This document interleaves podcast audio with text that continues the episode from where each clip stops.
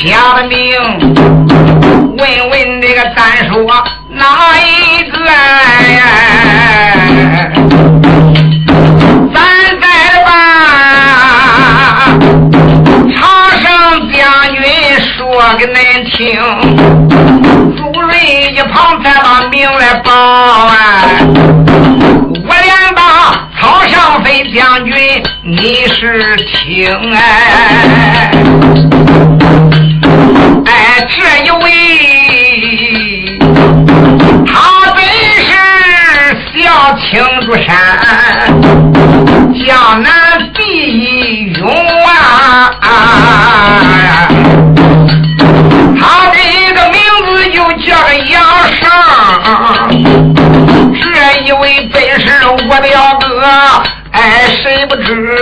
飞豹子名叫就老杨青，哎，这时间有诸位嘟嘟囔囔往下讲啊，哎，惊动了草上飞的刘英雄。倒将他呀，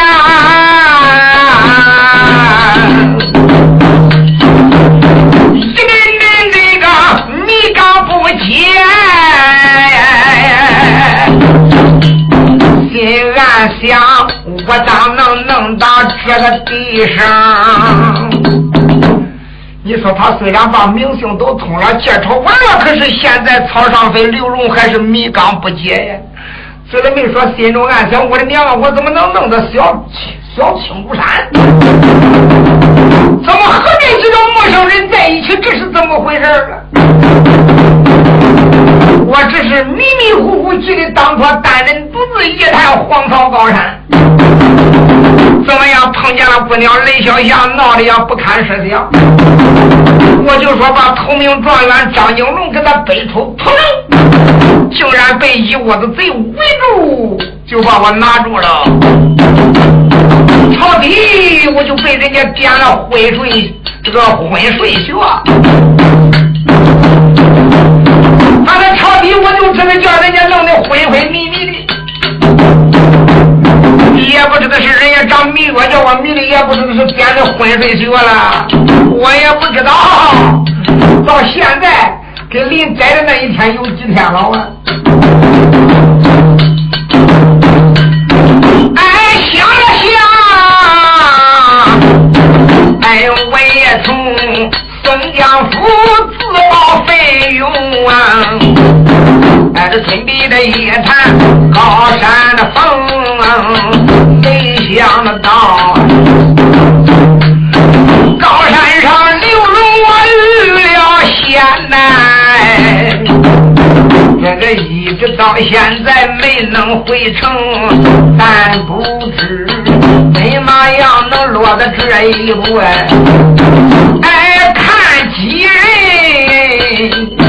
面带着微笑，不像凶。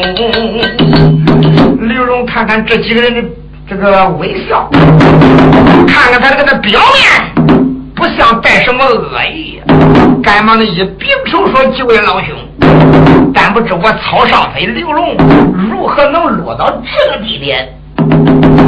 朱瑞闻听此言，说：“刘将军，请坐，坐下来，咱慢慢的谈。”当时喝茶之间，将军朱瑞就把总办总办如切如磨，一直说了：“哎，把他呀押到了青竹山，把他弄到了呃黑龙洞，又说明怎么样怎么样，有一个那陆湘云。”大寨主雷震天那个儿媳妇的事又从头至尾说了一遍。这是我们打凤凰岭把你接回来的呀，那要不是俺几个呀，在那个地方把你接回来，还真不知道这个的陆香云把你能弄到什么地点来。当当时大英雄曹尚飞闻听此言，心中非常的感激，说：“多谢二位寨主，多谢杨老英雄。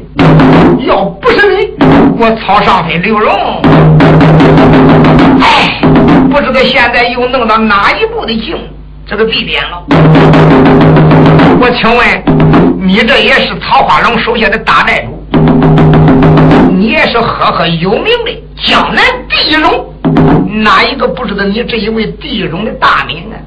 你都是曹花龙手下边的将军，但不知道为何？把我身上的刑具都去掉，又解开了我的婚税，又说明了这一些，我还真不明白恁几个到底是什么意思，究竟怎么回事？朱瑞哈哈大笑说：“我要真正不说，料词你也不明白。实际上。”我跟你说清楚，也自从啊你被擒以后，宋江府的那一些将官都为你也愁眉不展。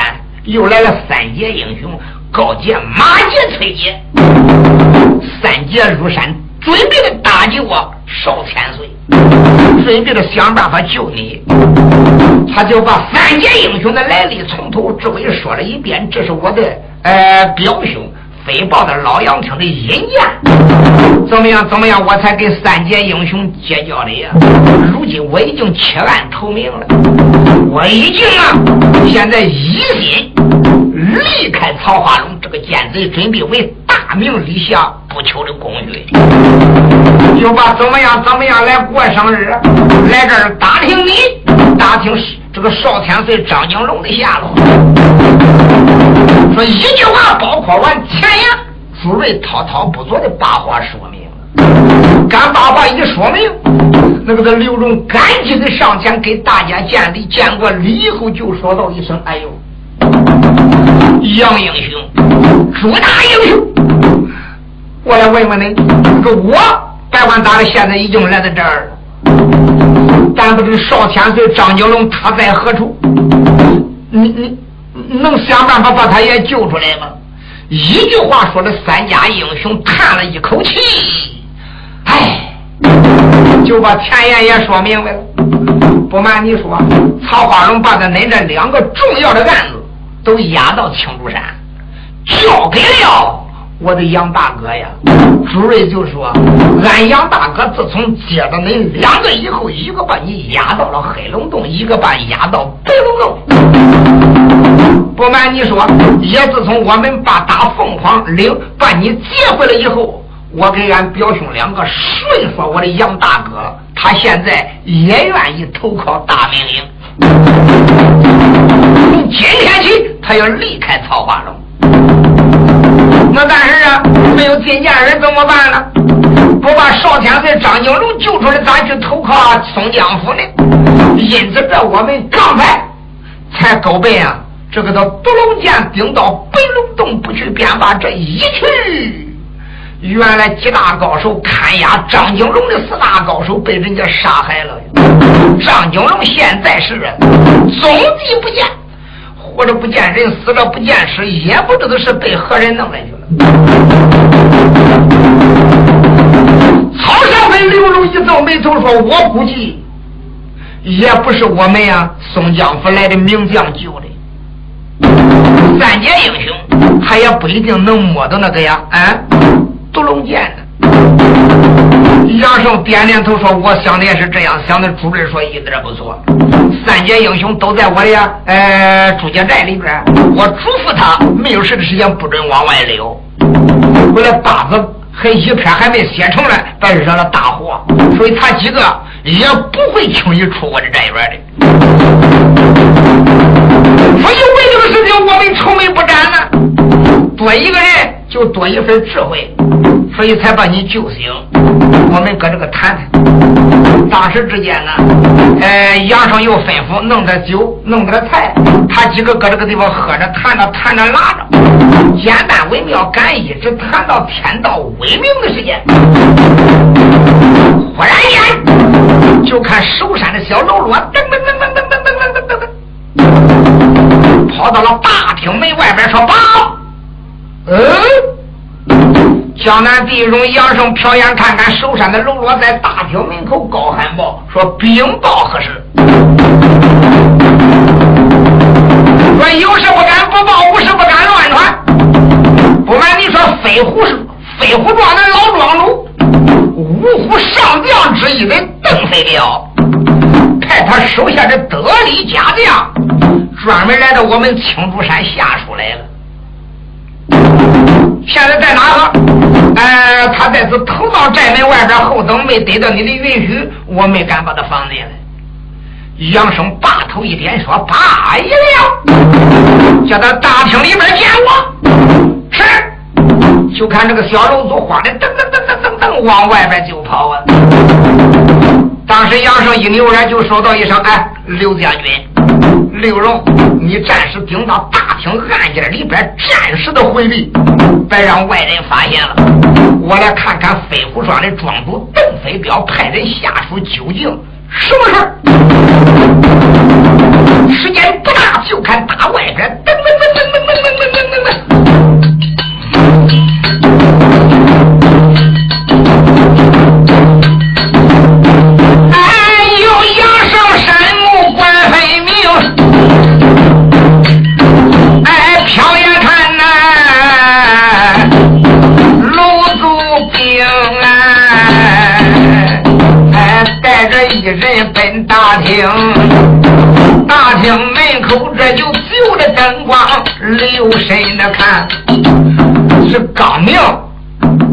个光线还不足嘞。大厅里边一直灯光没灭，大厅门口照耀如同白昼一般。瞟眼一看，这个送信之人啊，原来是他。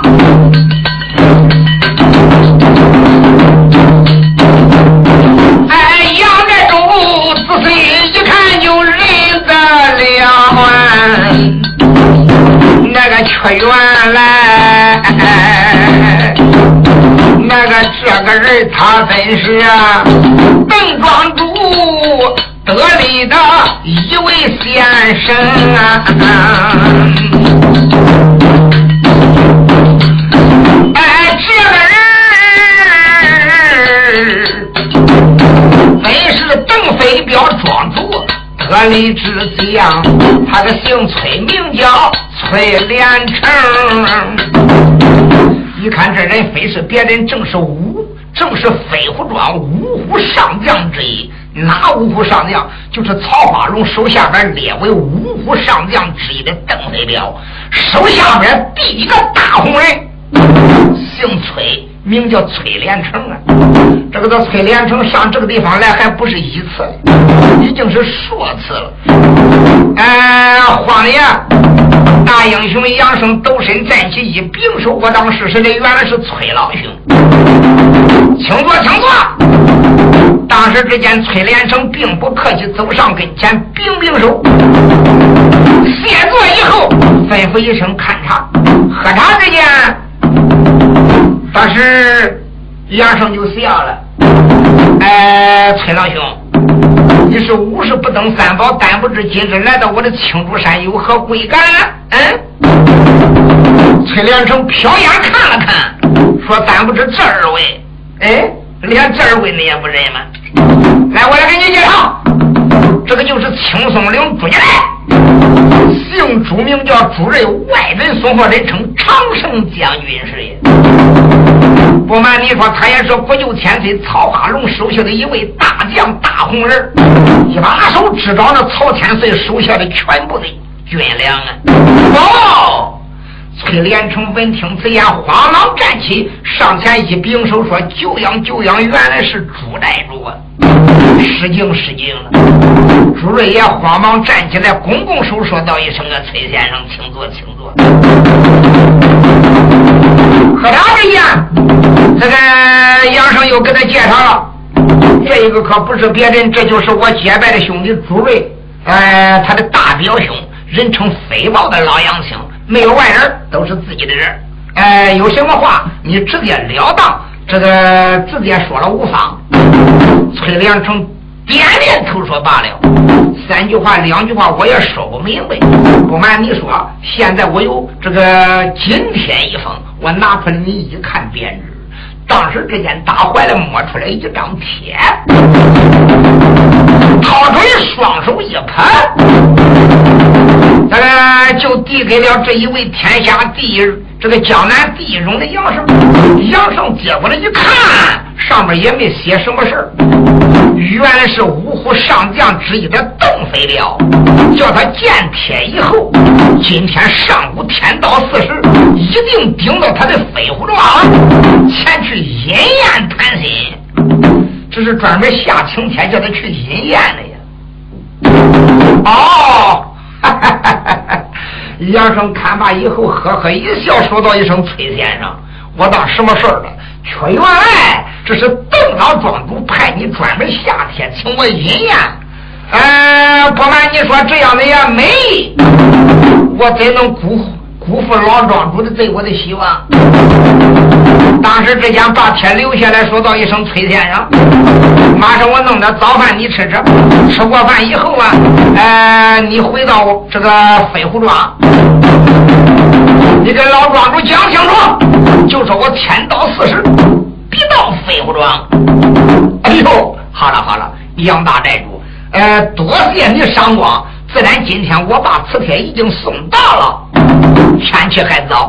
不瞒你说，我还是回到飞虎庄再吃不迟。说啥？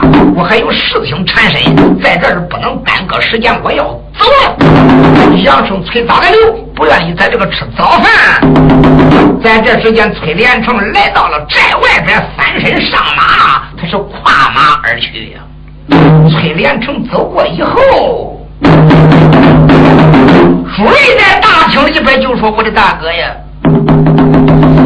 我好像觉不着，以上你给我谈过，你跟这个飞虎庄的庄主五虎上将之一的邓飞彪，我不听说最近你俩这个关系不怎么样啊？嗯，怎么他突然下天请你过府饮宴，到他家去吃酒，也不知道他有什么用意？嗯。”是不是他对你心怀不测呀？人俩自然是已经说闹得不得劲儿，有点僵局。他为何今天突然派崔连成来叫你到他家饮宴呢？常言说宴没有好宴，会没有好会呀。他别再别有用心。我听人说邓飞彪这个人为人多奸多诈呀，啊。哥，我光听说恁两个有些不和，那咱不知道为什么恁两个不和的呢？你可能给我讲讲。你只要讲清为什么不和的，也许我们能分析出一些头绪来。就在这时，飞豹的老杨青点点头说：“一点不错。”杨胜当时就说：“刘将军，你出来吧。哎，在我的青竹山。”一般的不得到我的允许，一般的人不敢往大厅里边来呀。你出来吧。当时曹尚飞、刘荣仍然在此大厅里边落座陪伴着这一位呀天这个江南第一荣，说明他几个拿他不当外呀。喝茶之间，杨生就说：“几位贤弟，哎，杨大哥哥。”要不提这一位邓飞彪，倒罢；要提起这一位邓飞彪，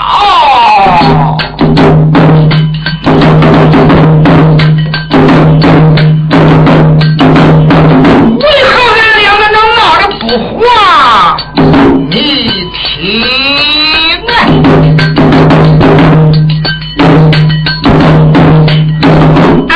好一位呀，江南一勇。叫个杨胜，大厅里，哎，连把兄哥，哎，叫一声，叫一声，兄弟大哥，你听我的讲啊，哎，提起来，邓飞彪，到现在我还把个他的个起来生，哎，这个人为人多奸多诈。有点不正，不过这个人，他这个武功倒比人家能。要论起来，这个人的武功只在我杨生以上，可不在我杨生以下呀。要论到他的地位，搁曹花荣面前来说，他是我的上司，他还真比比我高一级。有一些指令，我都得听他的，我算是他手下的下属了。你听明白？哦，闹了半天，这个家伙邓飞彪搁曹花龙手下边还没走红嘞。杨胜点点头说：“一点不错。”爷，那你怎么能得罪他呢？哎，杨胜一旁才把话明。朱瑞贤弟叫了一声。他说你要问这件事，你听这个愚兄对你明。论权势。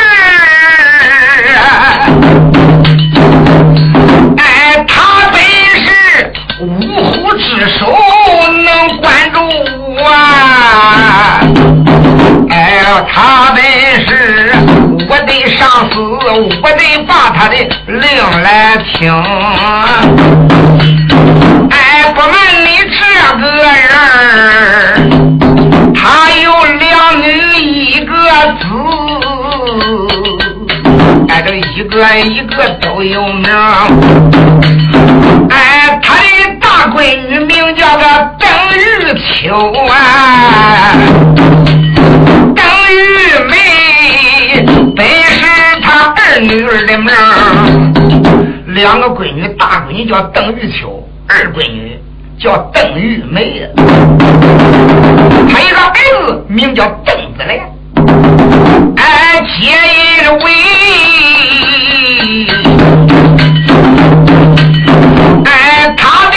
闺女长得太丑啊哎，那真好比呀，真好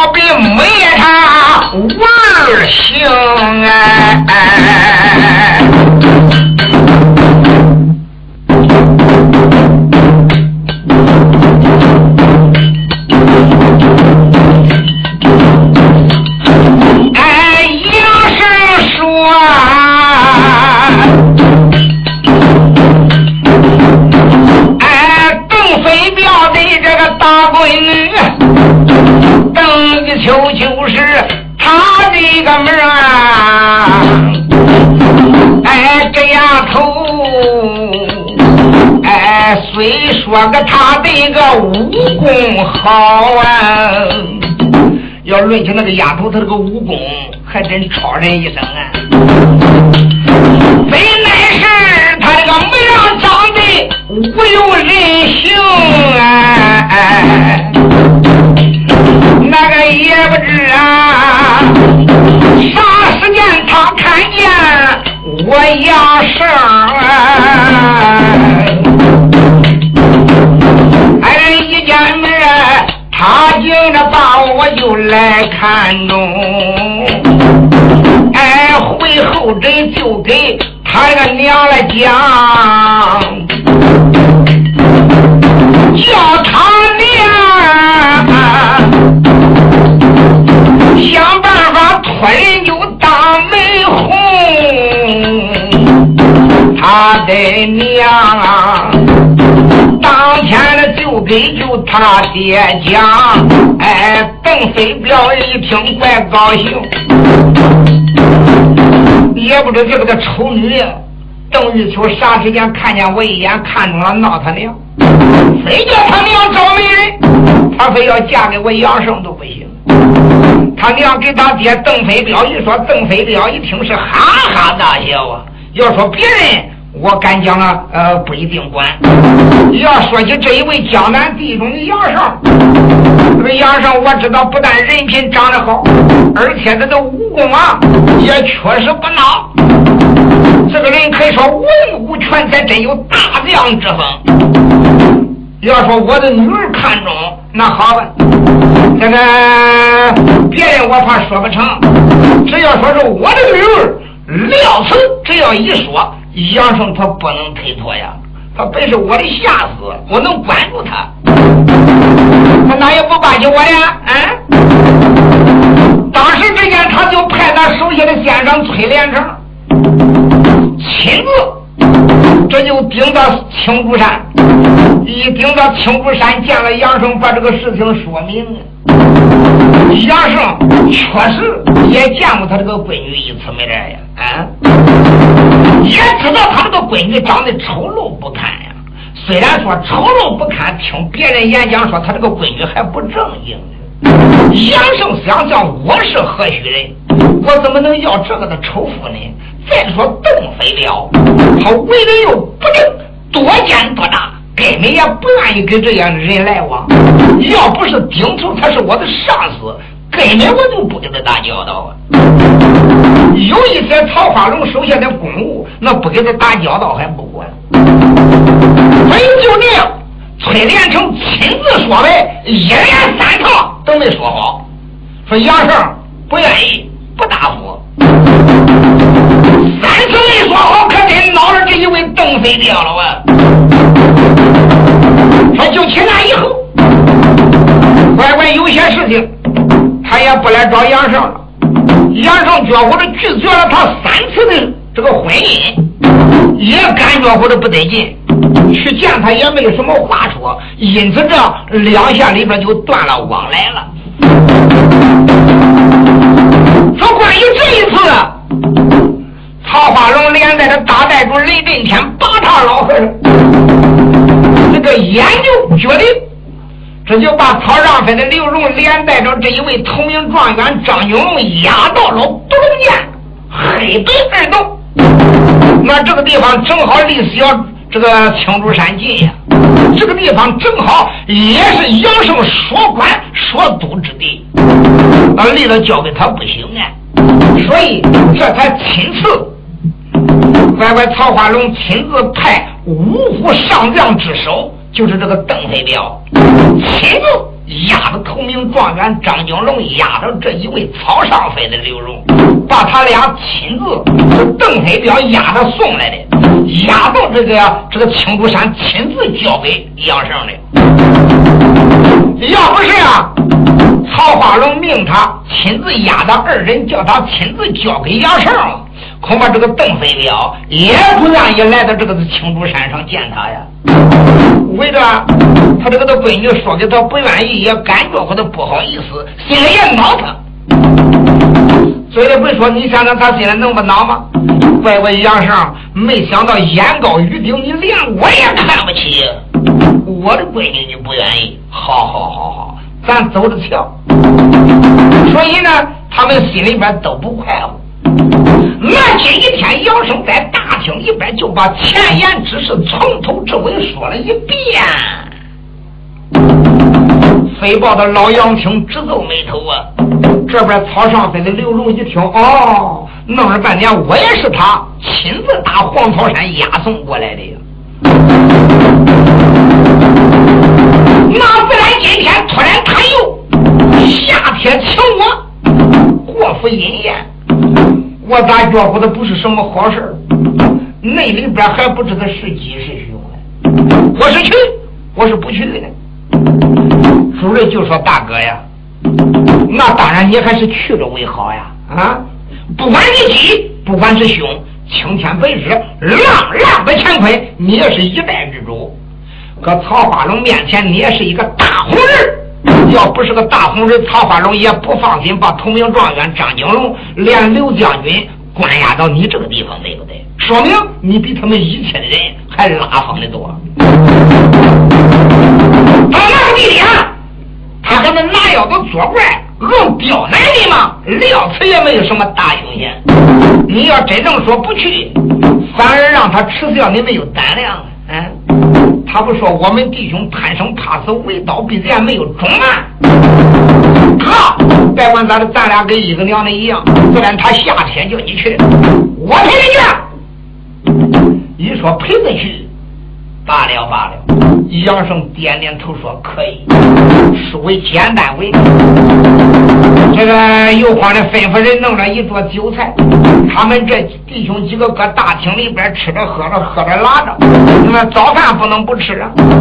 吃着饭的时候，飞豹的老杨青就说：“哎哎，杨杨贤弟，我咋觉乎着呀？哎，他请你到他那个地方饮酒饮宴，我咋觉乎的那里边好像有点文章啊？哦，大哥。”别管咋的，常言说得好，辣椒还是老的红，生姜还是老的辣。大哥，你有什么见解，能当面说说吗？呢？杨青稍微停了一下，叹了一口气：“我的贤弟，你不去国府饮宴便罢，这一次你顶到飞虎庄去饮宴，我咋觉乎着呀？可能还是为他闺女这个事儿啊。”我咋觉乎的就连白龙洞发生的这些事情，根据我的直觉，我咋觉乎的好像与这个邓飞镖有关呢？弄不好张金龙也许是他干的。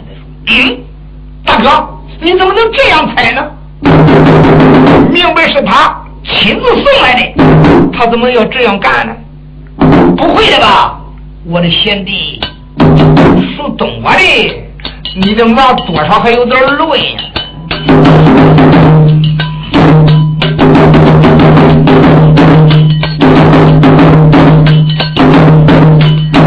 哎，老爷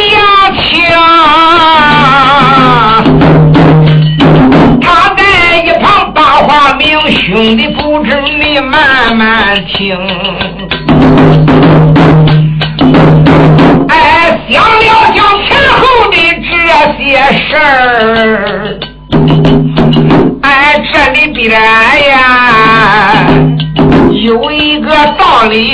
我已无名啊。那个不瞒你，哎，我咋觉？这本是邓飞镖设下就牢笼计呀，这个弄不好。张金龙也许就在他的家中，可能是他派人才把你的高手在，哎，他派人或者是他亲自抢走了张金龙，为什么他要这样做呀？哎，这个事儿。他准备张金龙这个做人质，一定把他闺女的婚姻就来应承啊！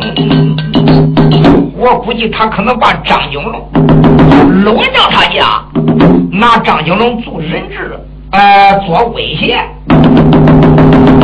来去叫你答复他闺女的婚姻之事。如果说这个丫头在他爹娘面前不是哭不是闹急了，这个崔连成第一次说明你已经答复不愿意，他就不会再来第二趟、第三趟。能来到一趟、两趟、三趟，这说明肯定他这个闺女虽然长得丑陋，搁他爹娘面前很占地方。可能这个丫头也受到他爹娘的喜爱，一定要把这个婚姻促成。我咋觉乎着为着你能做他的呀？啊，东窗这个新君能做他的呀？哈哈，这个女婿贵客，我咋觉乎他师傅这好像他设了一套阴谋啊？哎，杨胜说不对，他就把张九龙弄来去，他他咋能又威胁着我？咋能威胁着你？哈哈。你叫我的张九龙跟你说的随随便便丢了就没事了。曹花龙要知道怨你的意思，明白的交给你看管的，你把张九龙弄没有了，这是杀头之罪呀！哎，哦，他不想不知道，这一想，杨胜是顿开茅塞呀。那这样吧。为了少千岁张景龙到底是下落在何处？那看起来这个飞虎庄，我不去也得去，去也得去。为了打听张景龙的下落，我是确定了。自然，我现在一心投诚，一心要投大命，为了我们想办法救出少千岁张景龙都不行。我不管曹花龙这边如何，我们还是救张状元要紧。简单为妙，敢吃过饭，他就把老杨青连带的这一位草上飞的刘荣安排到后边一个单独的跨院，安排两个贴心知己人。照顾他俩，没有事时间不叫往外去，不得到我的允许，没有我的令，任何人不准进后边这个秘密的小花园。所以就叫飞报的老杨青连带这一位草上飞的刘荣安排在后边秘密小花园里边暂时不提。再说说朱瑞连带这一位江南地中的杨生弟兄两个收拾停当。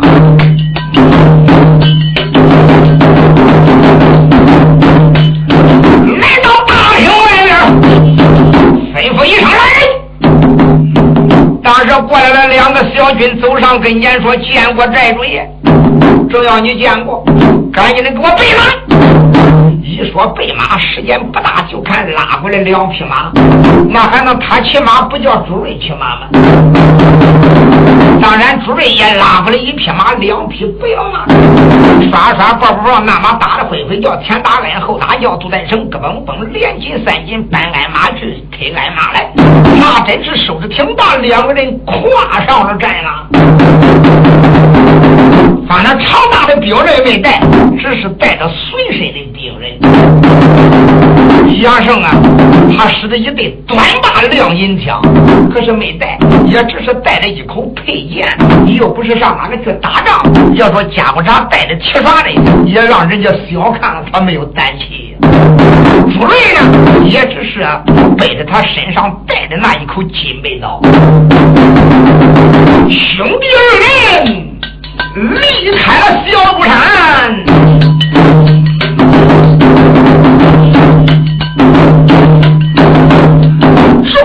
扑飞虎庄，这一回可就闯下来了。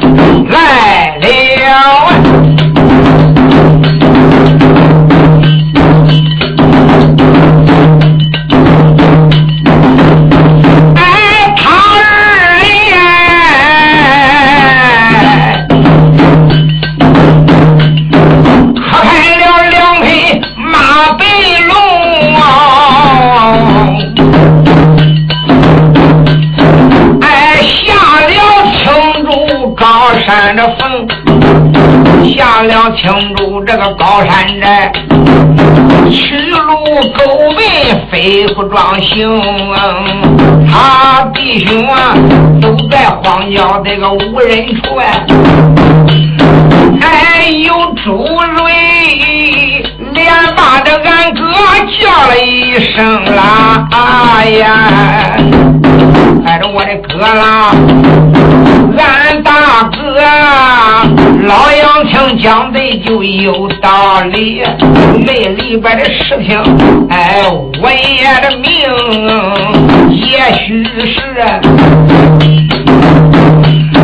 俺更非了拿着状元做人质啊，逼着你才把亲来从啊，哎，这个天。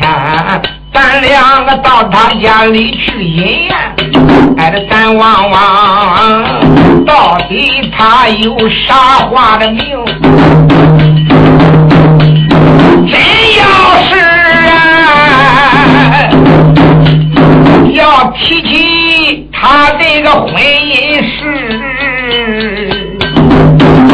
我的哥啦！哎，到底怎样的对他的命？咱不能不做准备。你要真到他家，就在眼前，他要再提起婚姻之事，哥，你怎么样答复呢？杨胜说：“我这个人一生来为人光明磊落，说话算话，我绝对对任何人不说虚假。不愿意还是不愿意。”主任说：“跟我这个人的脾气一样，就当面跟他说明白，你不要再打我的主意了。我说不愿意，到老还是不愿意，你另攀高门吧。”就这样跟他说就是，跟他这样说过以后，看看他下边还有什么言语，还有什么事儿。你说弟兄两个说说讲讲，思思索索，时间不大，前边就顶到飞虎庄了。这个飞虎庄啊，离他这个小珠山，反正二十里路不到，也就是十七八里路的样子。赶一顶到飞虎庄，翻身下了马，他弟兄两个来到庄门口后等。你说守门的那个庄丁瞟眼一看，哎喂，以往是杨胜来了，赶忙走上跟前，叠起跪倒说接见杨大寨主。反正虽然说不认的主位，自然是跟杨大寨主一路来的。这反正庄丁也慌的上前给他见礼。二人点点头说免了。杨生说去，呃，你到里边给老庄主回一下，就说现在我在庄门口候等。是，简单微妙，就看这个那庄丁噔噔叫往里边就跑啊。时间不大，就听里边脚步响亮，还真出来十几口子呀。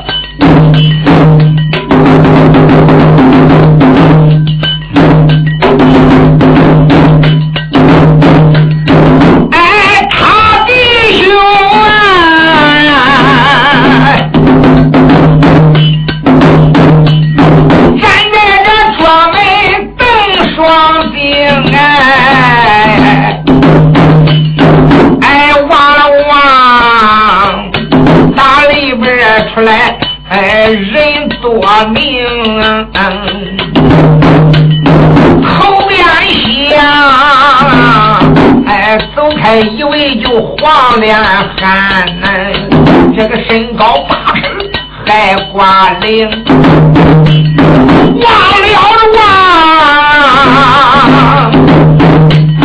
一对黄眉飞插入鬓，耳目个一瞪。神棍精，主任山目观看，再一看，为首一位老者，五十多岁，六十不到，身高八尺还硬猛。再一看，看是黄金那个的脸面，两道细眉飞插入鬓，再一看，一双大眼，二目一瞪，把里边嚓啦啦射出两道捏人的精芒。使人一看就知道这人的内功不浅。再一看，这个人是个小鼻子头，吊壳口，海下边半部尿骚黄胡须，头戴四棱小腰巾，身穿对花小腰套。再一看，下边是半截大叶把鱼鳞撒鞋呀。当然，主人是不认的，杨少一瞥眼就看出来了，不是别人。这个就是五虎上将之首，专门有五虎上将，他为此案。这个就是邓飞彪！刚刚看着邓飞彪，你说他姥姥主任的衣裳就是我的贤弟，这一个就是邓庄主。爷，你往呼呼隆隆还带这么多的人，他们是专门来亲自迎接咱的吗？说不定，以前肯迎过吗？没有啊，那以前他是上司，我是下司，我得服从他管，他哪这么隆重的迎过我呢？呀，我咋觉我这越是客气越不是好事了？虽说不急，哪知道这一位邓老庄主带领手下面这么多的人一起都来到杨胜的面前，就看这个的家伙离多远是哈哈大笑，那个嘴咧的跟面瓜样，离多远手就抻上来了。哎呀，杨胜啊！哎呀，近几日不见，咋叫我笑坏了呀？啊！来来来来来来来，哎，外边不是我们叙谈之主啊，赶紧的请到我的大厅吧。咦，但不知道这位是谁呀？杨胜闻听此言，说道：“成老庄主，实不相瞒，嗯，这是我结拜的仁兄弟，他本是啊这个青松岭朱家大寨的寨主。”姓朱名叫朱瑞，大概说恁俩没见过面了。他俩没见过吗？那他俩确实没见过，因为他督管黄辽，一般的朱瑞轻易不上外边去呀。那个曹花龙手下边六七万人了，说哪能说都认得完？邓飞彪一听说他是结拜的仁兄弟，点点头说罢了罢了，请请，二人这一回直扑邓飞彪的大厅，可就惹起大祸来了。